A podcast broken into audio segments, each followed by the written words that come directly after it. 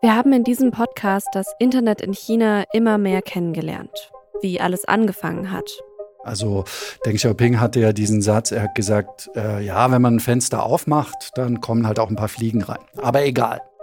Über Chancen des Internets für die Bevölkerung und enttäuschte Hoffnungen. And that will free people's mind, that will free the society, and that will be a great thing to be introduced to China. Über immer strengere Propaganda und Zensur. Zum Beispiel gab es äh, ein Verbot 2016, dass Homosexualität in Filmen nicht mehr gezeigt werden durfte. Dabei haben wir eine Parallelwelt kennengelernt, ein paralleles Internet. Zu dem, wie wir es kennen und zu dem, wie die Chinesen und Chinesinnen es kennen, wie bei TikTok und Douyin. Und klar, wir hier in Deutschland leben auch tausende Kilometer entfernt. Aber es gibt Orte, die sind viel näher an China dran. Und selbst dort besteht kaum Austausch.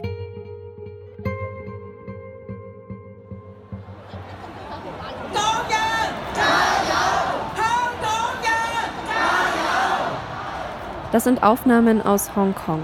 Meine Kollegin Lea Sahai hat sie im Oktober 2019 gemacht, als sie für die SZ von dort berichtet hat. Damals gibt es schon seit Wochen immer wieder große Proteste in der Stadt. Rund um den chinesischen Nationalfeiertag spitzen sie sich nochmal zu. Auf Leas Aufnahmen sieht man viele, vor allem junge Menschen, teils mit Gasmasken gegen Tränengas, mit Regenschirmen, um sich zu schützen. Sie reißen Banner der kommunistischen Partei von den Häusern.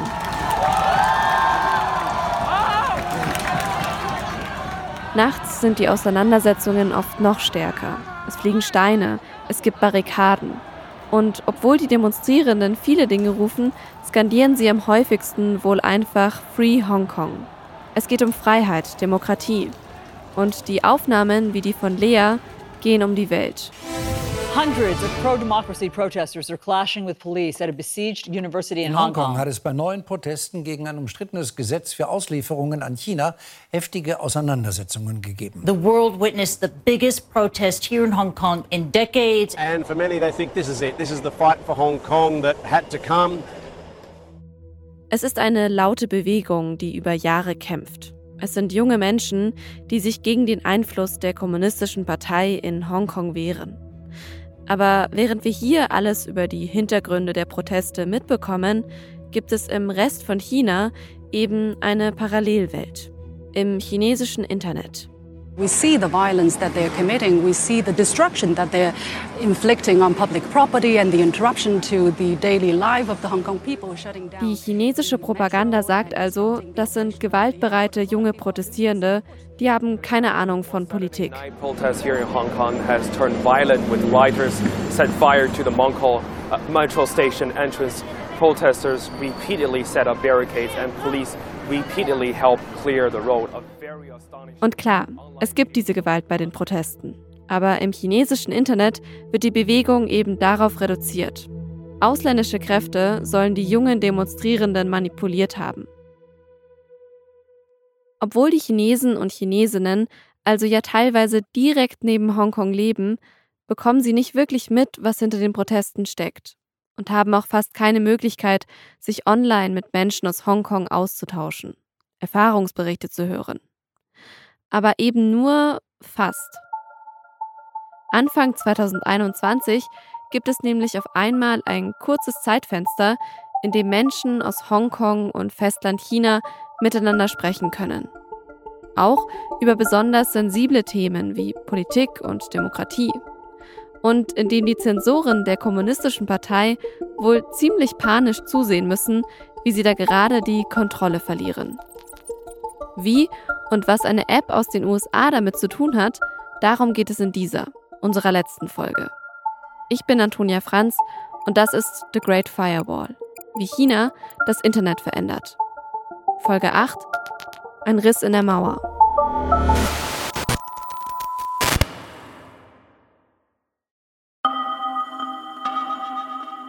Um die Situation rund um Hongkong etwas besser zu verstehen, muss ich hier nochmal ein paar Details nachliefern.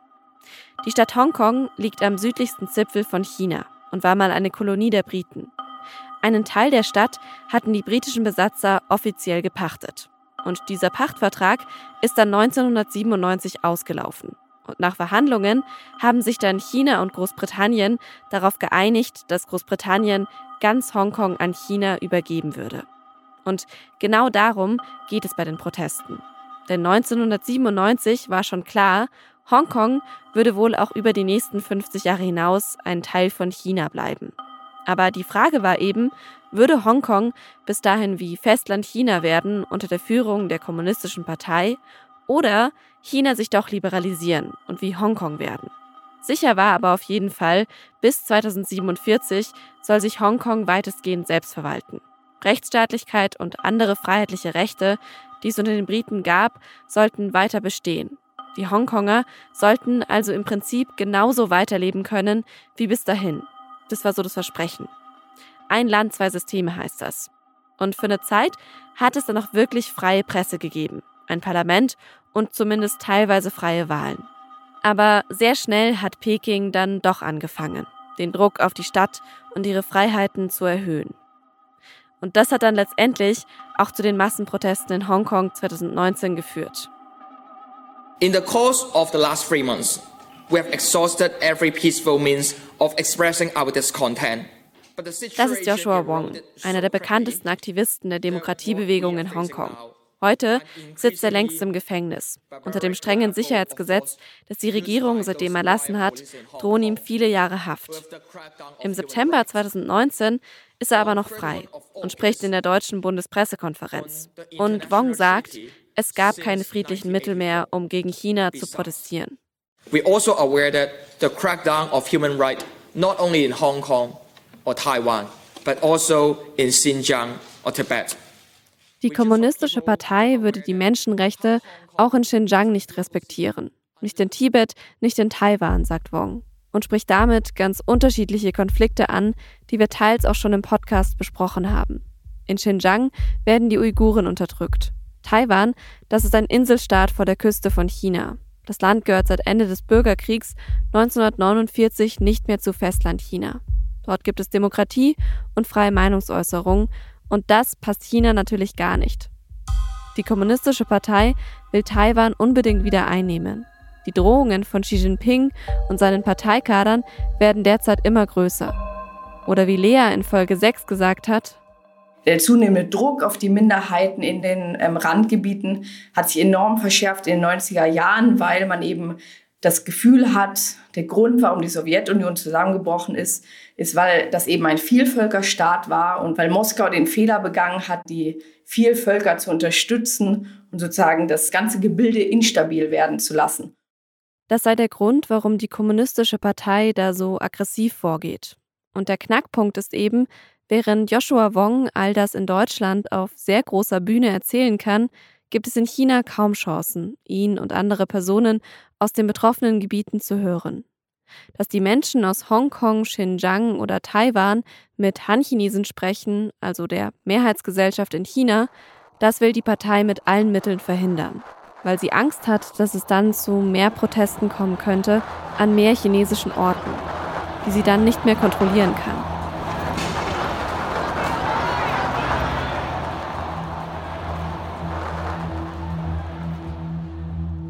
Und meistens ist die Partei auch sehr gut darin. Bis Anfang 2021 eine neue App immer beliebter wird.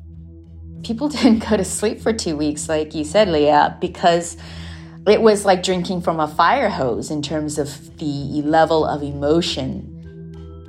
Das ist Melissa Chan, eine chinesisch-amerikanische Journalistin aus Hongkong. Sie nimmt uns in dieser Folge mit in den Januar 2021 zu schlaflosen Nächten über zwei Wochen und zu Emotionen, die Menschen aufgesaugt haben, so viel sie konnten.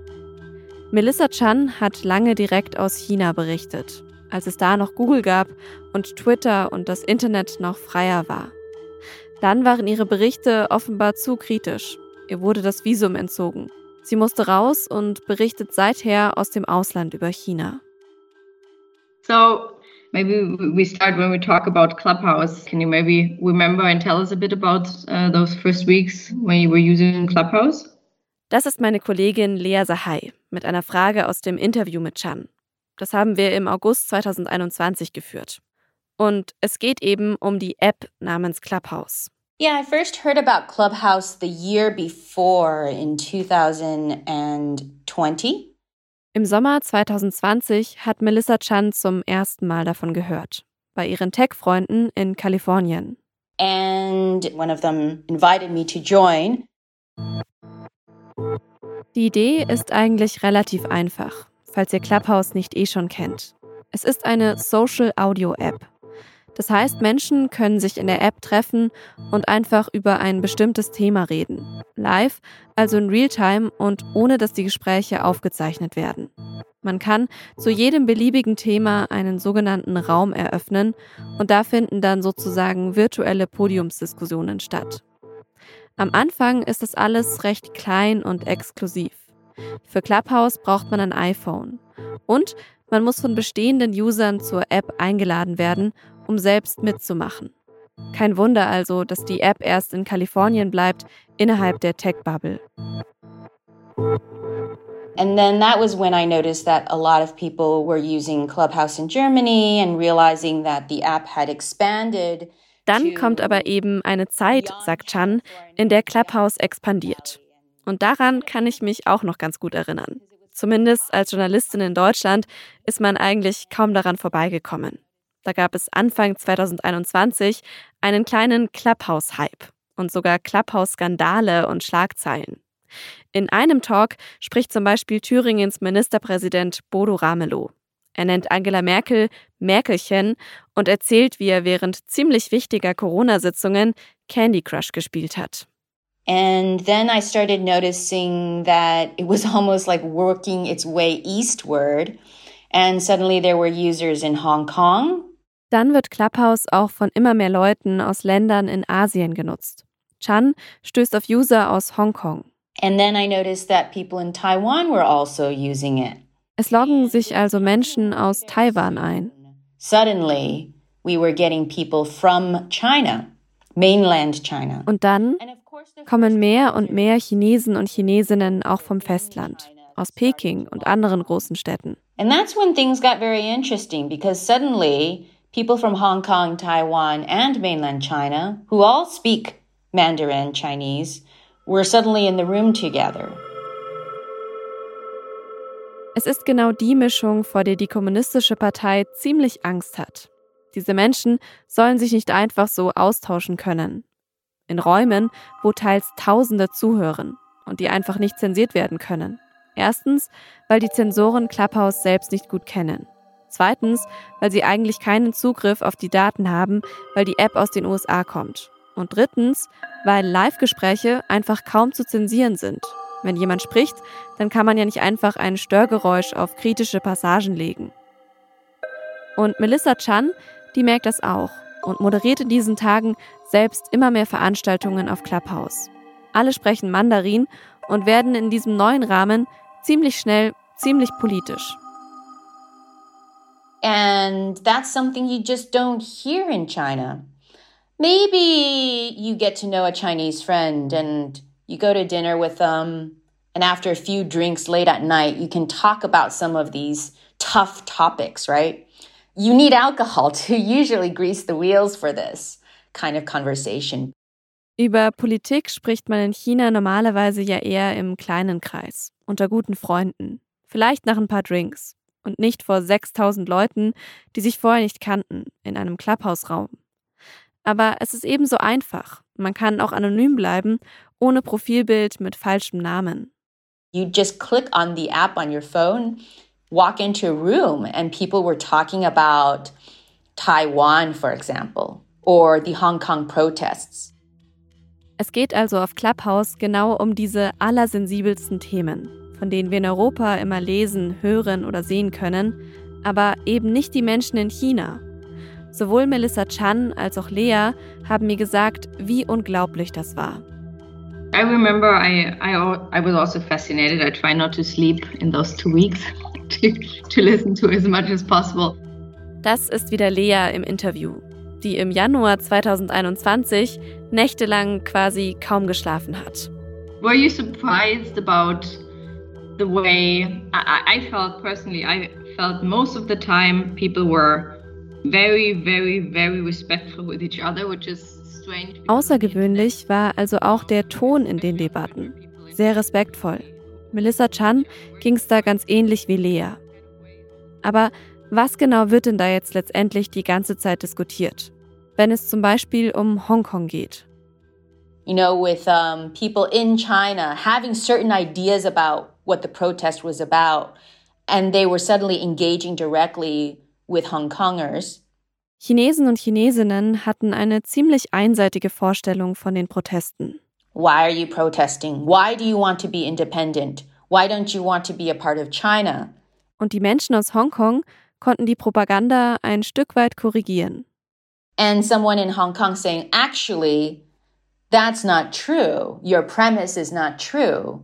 A lot of people in Hong Kong do not want to be independent. Uh, that is a minority view. And the protests uh, happened for a lot of reasons, but a lot of it was dissatisfaction with the government and also. Viele Menschen in Hongkong würden sehr gerne weiter zu China gehören, aber eben unter anderen Bedingungen, mit Demokratie. Und darum ist es auch in Clubhouse-Räumen zu Taiwan gegangen. Wie gesagt, die Insel gehört seit mehr als 70 Jahren nicht mehr zu Festland China. Die meisten Menschen sehen sich heute als Taiwanesen, nicht mehr als Chinesen. Peking will das aber nicht anerkennen und Xi Jinping sagt, spätestens 2049 gehört Taiwan wieder zu China. People in China asking Taiwanese, why do you want to be independent? And someone in Taiwan saying, well, actually, let me clear this with you. We are independent. We have our own passport. We pay taxes to Taipei, not Beijing. Seit den 1990ern ist Taiwan außerdem demokratisch regiert. There were hours of a room where Taiwanese were essentially just describing democracy to curious mainland Chinese who only get a certain propaganda view of Taiwanese politics, which is that it's a mess, right? Normalerweise geht die Propaganda der kommunistischen Partei ja so. Ja, in Taiwan, da gibt's vielleicht Demokratie, aber das ist alles total chaotisch. Echt furchtbar. Messy, messy political parties and everyone is fighting, which is true, right? It's a very vibrant democracy and the politicians punch each other, not physically, but certainly metaphorically, and there's a free press and and all of that. So it's a bit wild, right? If you're coming from China and viewing all that. Das alles kommt den Chinesen und Chinesinnen im Clubhouse-Raum dann auch wirklich etwas wild vor. Sie kennen ja nur eine Einparteiendiktatur. Sie wollen das demokratische System aber echt verstehen. You know, there was this moment where somebody in China said, well, you know, what if the other party wins and then you don't agree with their platforms? What are you going to do about that? and then the Taiwanese citizen said, well, we're in a democracy, so if the other party wins, you have to accept that result. And all you can do is work to see if your political party can win the next election. That's the way it works. You accept the results. And even that simple thing seems so mind blowing for, for people in China. Besonders emotional müssen auf Clubhouse auch die Gespräche über die Region gewesen sein, die wir hier in Folge 6 besprochen haben. Xinjiang, wo die Uiguren leben. Then you suddenly had Uyghurs getting on the app. A lot of them overseas. Auf einmal wird offen über die Situation der Uiguren in Xinjiang gesprochen. Exil-Uiguren sprechen selbst mit Han-Chinesen. And so there were very intense conversations, rooms with thousands of people listening as one Han Chinese engaged with a Uyghur. And sometimes it was wonderful, right? Eine Han-Chinesin sagt zum Beispiel zu den Uiguren, dass sie sich mitschuldig fühlt für das, was ihnen angetan wird. There were Han Chinese who shared good memories, childhood memories of playing with other Uyghur children because they were neighbors. Han-Chinesen erzählen um, von Kindheitserinnerungen mit Uiguren. Und nochmal andere bestreiten alles, was in Xinjiang passiert. So, I mean, imagine someone denying these things and, and everyone, it, it, you could feel the tension in the room, you could feel the pain. Es gibt also echte Debatten, Streit, Versöhnung, Unverständnis. Aber wie gesagt, alleine der Austausch zwischen diesen verschiedenen Gruppen war schon etwas Besonderes. You could tell, you could hear people crying through their speech, right? As they engaged with each other. It was very cathartic, I think, and particularly for Uyghurs and even for people in Hong Kong, some of the really nice things that people said from mainland China were things that hadn't been heard. And I think it was meaningful for a lot of people to hear apologies or recognition, to not be gaslit, because that's essentially what Chinese propaganda has been doing in Hong Kong. Like, like, there's nothing wrong. You guys are all crazy. And so to hear somebody from mainland China say, I feel so badly for you. And I want you to know there are people in China who support you. We just can't and haven't been able to express that. How powerful is that, right? Melissa Chan sagt, Clubhouse war in vielen Jahren einer der wenigen Orte, an denen sich diese Gruppen in China so direkt getroffen haben. Also Han-Chinesen und die Menschen der Minderheiten. Alle saugen diese Emotionen auf. People didn't go to sleep for two weeks because it was like drinking from a fire hose in terms of the level of emotion. Und das alles, das könnt ihr euch vorstellen, muss für die kommunistische Partei ein ziemliches Horrorszenario gewesen sein. Zur Erinnerung, alle Gespräche auf Clubhouse sind live. Die chinesischen Behörden haben eigentlich keine Möglichkeit, die Inhalte zu zensieren. Und es gibt auch keine Mitschnitte in der App. Man kann nicht nachhören, was wie gesagt wurde und von wem. Viele User verwenden vielleicht nicht mal echte Namen oder Fotos. Die Zensoren, die sicher auch auf Clubhouse waren, können also erstmal eigentlich nur im Hintergrund sitzen, zuhören und vielleicht versuchen, Notizen zu machen. Aber ob die so hilfreich waren? Melissa Chan hat auch versucht, konkrete Aussagen zu notieren. But a lot of it was poetry.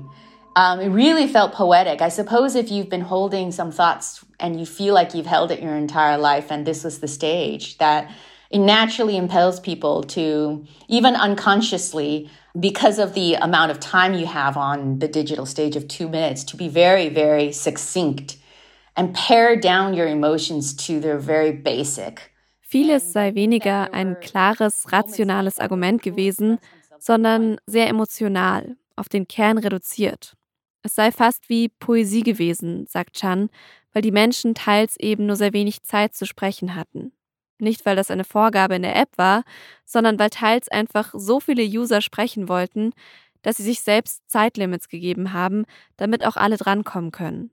And sometimes the things they said weren't that, you know, provocative, but they just wanted to say it. And somebody's, after, you know, expressing some thoughts about her country, said, and they were not, not entirely negative, they were just had a critical eye.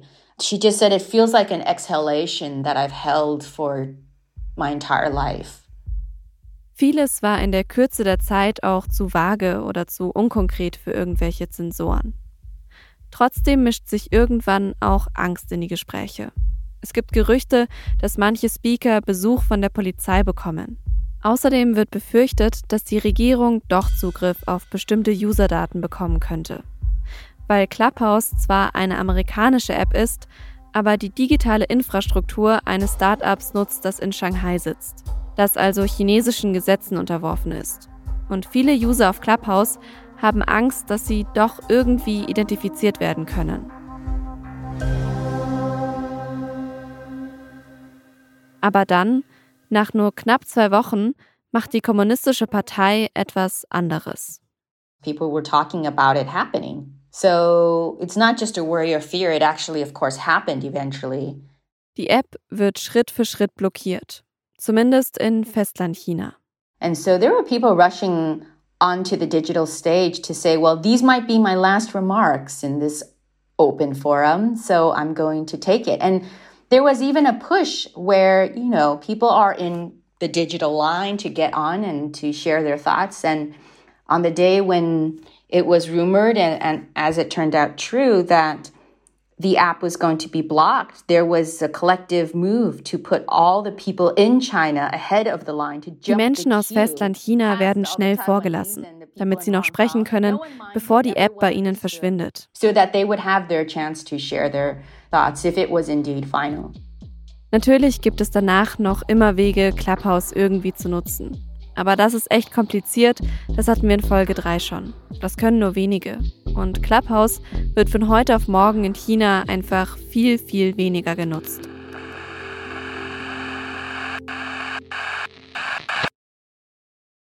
Was also bleibt zurück von diesen zwei Wochen?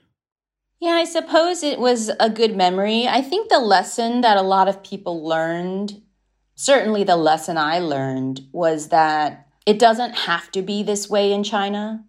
Zurück bleibt also die Erinnerung an gute Gespräche und daran, dass in China einfach viele kluge, empathische Menschen leben, die einfach von einer Einparteiendiktatur kontrolliert werden.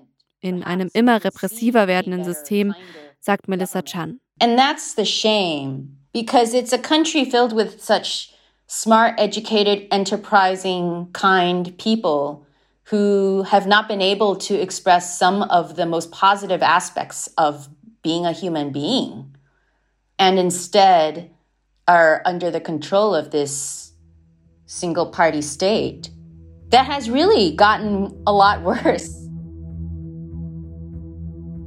Und als sie das so erzählt hat, musste ich irgendwie auch an den Anfang von unserem Podcast denken. An die Nacht, die Lea damals beschrieben hat. Im Februar 2020, am Anfang der Corona-Pandemie.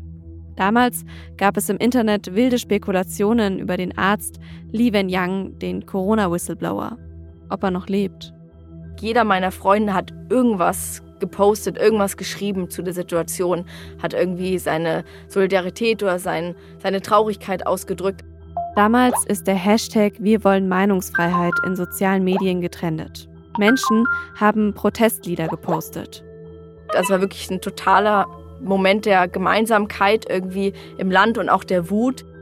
So viele haben damals um das Leben von Lee gebangt, wussten genau, dass die Regierung ihn zum Schweigen bringen, dass die Partei alles nur vertuschen wollte. Weil selbst bei einem Tod von einem Menschen kann man sozusagen immer noch nicht trauen, was die Staatsmedien sagen und es ist immer noch nicht, ja, nicht wichtig. Also sie können immer noch lügen darüber, ob er lebt oder ob er tot ist. Nachdem die Zensoren damals ausgerückt sind, ist aber auch da die Erinnerung zurückgeblieben. An die Nacht, die Gemeinsamkeit. Und so stelle ich mir das auch auf Clubhouse vor. Es gibt diese Momente, sie sind rar, aber mächtig.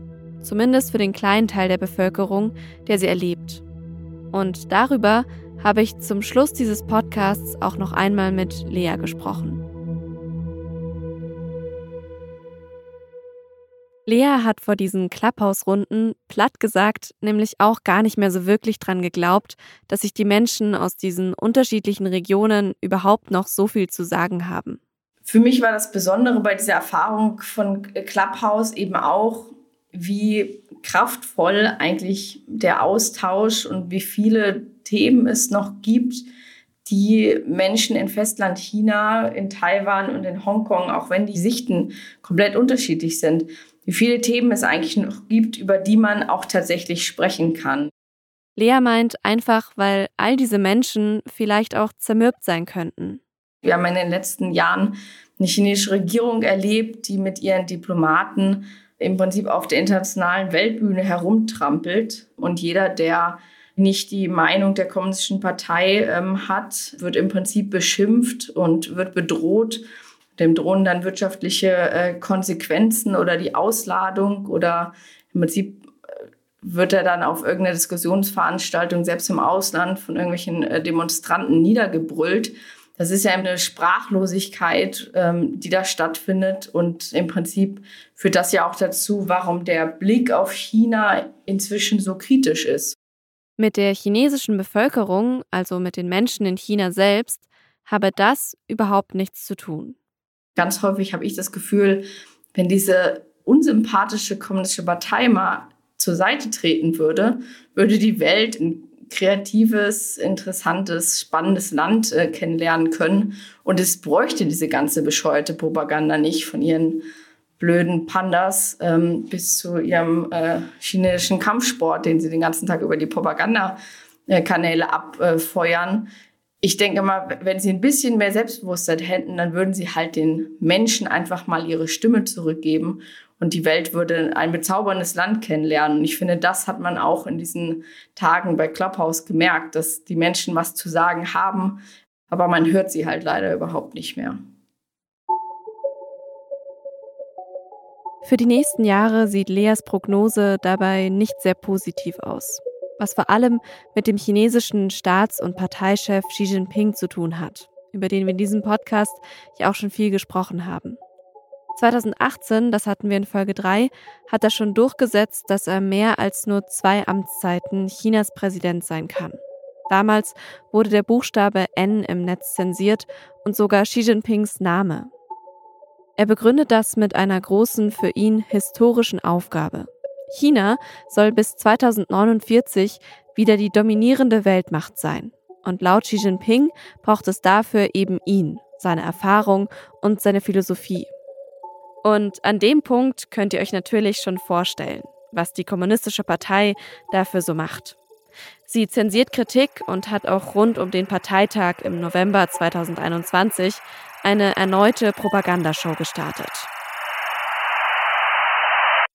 Im Prinzip jeder zweite, dritte Artikel hat sich nur damit beschäftigt, wie außergewöhnlich Xi Jinping als Person ist und als Führungspersönlichkeit vor allem. Es gab ein großes Porträt über ihn, in dem geschrieben wurde, dass äh, Xi äh, im Prinzip das Volk liebt wie seine eigenen Eltern und ähm, dass er, es gab den schönen Satz, wo gesagt wurde, er hätte dreimal das Kapital gelesen und 17 Notizbücher gefüllt mit seinen Gedanken dazu. Ja, ein unglaublicher Personenkult ähm, oder ein, ja, der, der Versuch sozusagen zu sagen, dass äh, es in den letzten Jahrzehnten keinen Führer gegeben habe wie ihn.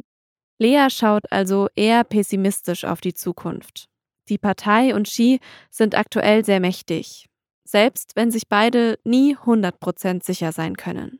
Also eine der Besonderheiten des chinesischen politischen Systems ist ja, dass man außergewöhnlich wenig darüber weiß, was wirklich gedacht wird, ähm, was wirklich gesprochen wird äh, im Kern der kommunistischen Partei. Da haben wir überhaupt keine Einblicke. Ähm, und ich glaube, dass es grundsätzlich immer so ist, dass wir eigentlich hier mit einem extrem instabilen System zu tun haben. Die Gefahr für Xi Jinping ist dabei sicher, dass er vieles wieder auf sich selbst zentralisiert hat. Man nennt ihn ja auch den Vorsitzenden von allem. Und damit, verkürzt gesagt, wächst ja auch die Gefahr für Fehlentscheidungen, weil die ja nur noch von einer Person getroffen werden. Gleichzeitig hat die Regierung zum Beispiel in der Corona-Krise ja schon auch bewiesen, wie widerstandsfähig sie sein kann. Entspannt sein kann Peking aber jetzt trotzdem nicht.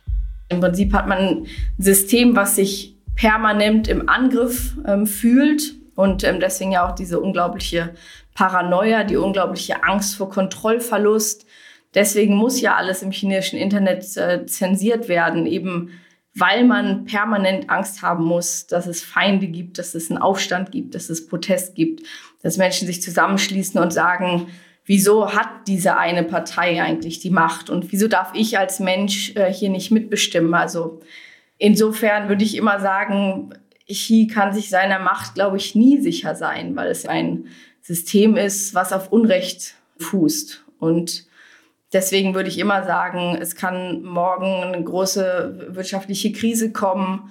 Wir hatten die Situation mit dem Coronavirus, ähm, wo die Kommunistische Partei extrem unter Druck geraten ist.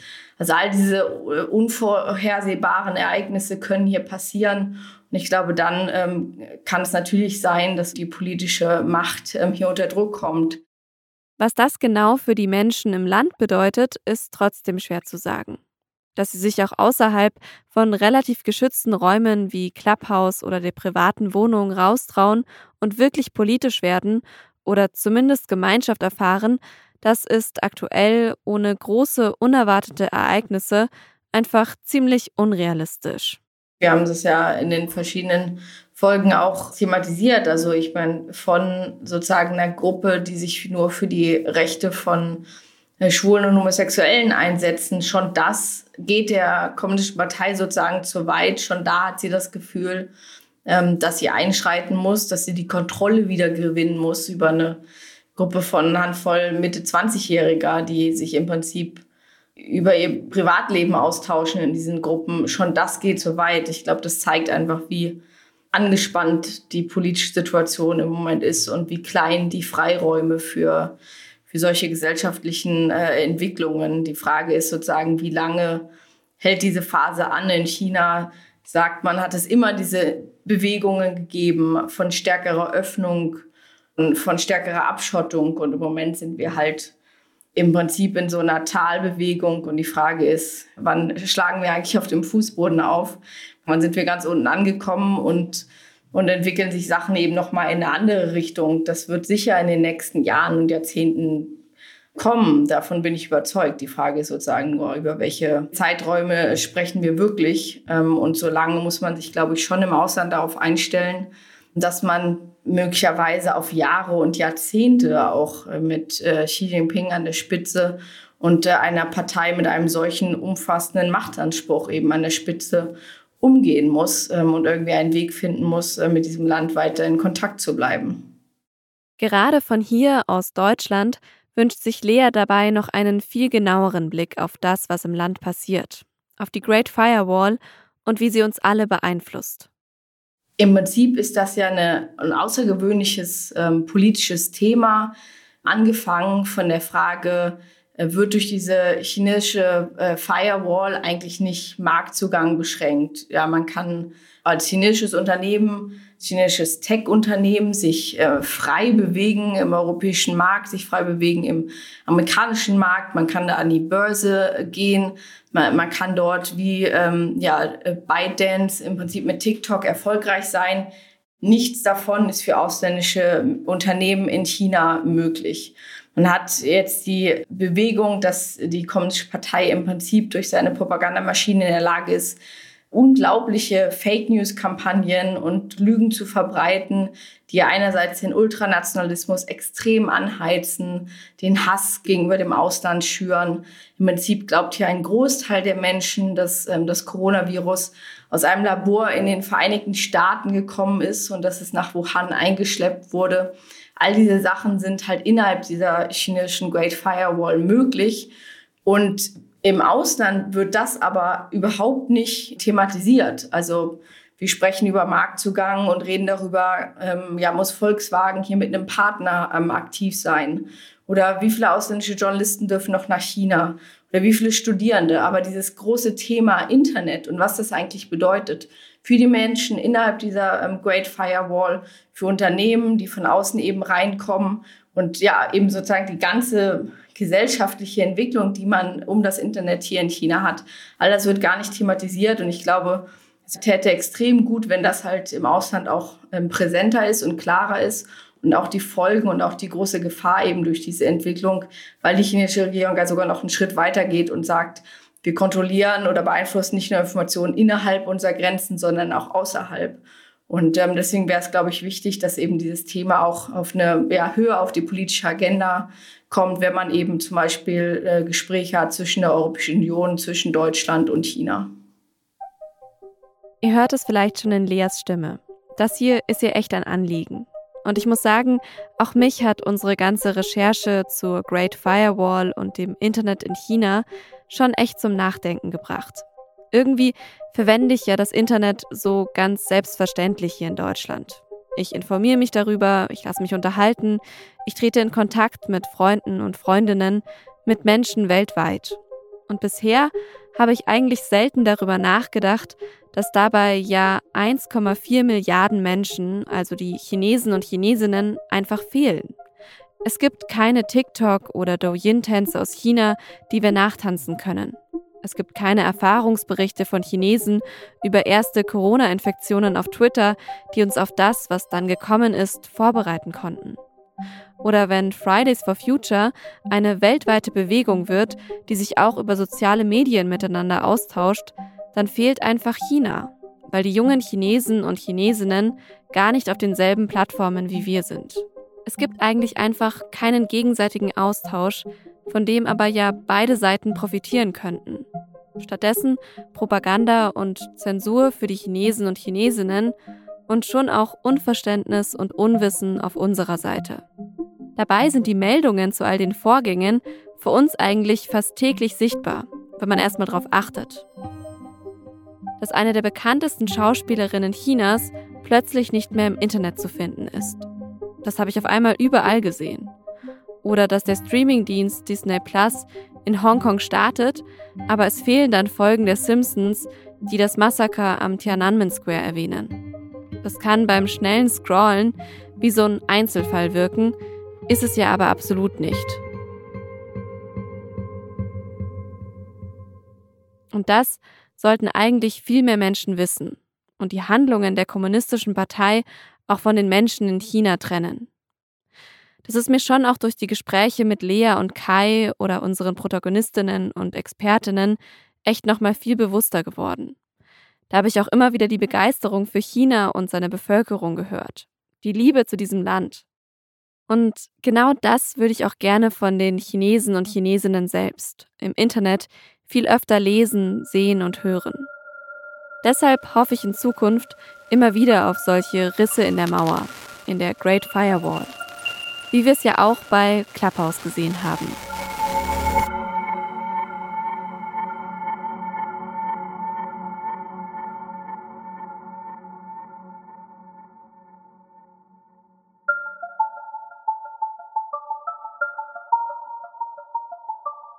Das war vorerst die letzte Folge von The Great Firewall, wie China das Internet verändert. Wenn ihr Feedback für Lea und mich und unser ganzes Team, das hinter diesem Podcast steckt, habt, dann schreibt uns gerne eine Mail an podcast.sz.de oder hinterlasst uns eine Bewertung. Und wenn ihr unsere Podcasts und Recherchen unterstützen wollt und von Lea und ihren KollegInnen noch mehr über China und seine Rolle in der Welt lesen wollt, dann freuen wir uns, wenn ihr die Süddeutsche Zeitung abonniert. Da gibt es auch viele weitere exklusive SZ-Podcast-Serien für euch zum Hören. Alle Infos zum Abo gibt es unter sz.de slash podcast-angebot. Und zum Schluss möchte ich euch auch noch einen anderen Podcast über China empfehlen, nämlich Weltmacht China von den Kolleginnen und Kollegen von der ARD.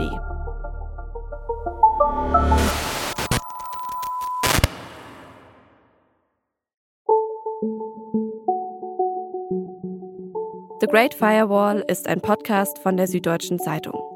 Redaktion dieses Podcasts hatten Lea Sahai, Vincent Vitus Leitgeb und ich, Antonia Franz. Produktion Julia Ongard. Sounddesign Bonnie Stoev. Mitarbeit Laura Terberl, Pia Volk, Isabel Löbert-Rhein, Tristan Lehmann und Luca Hirschfeld. Zusätzliches Audiomaterial ARD, CNN, CGTN, BBC.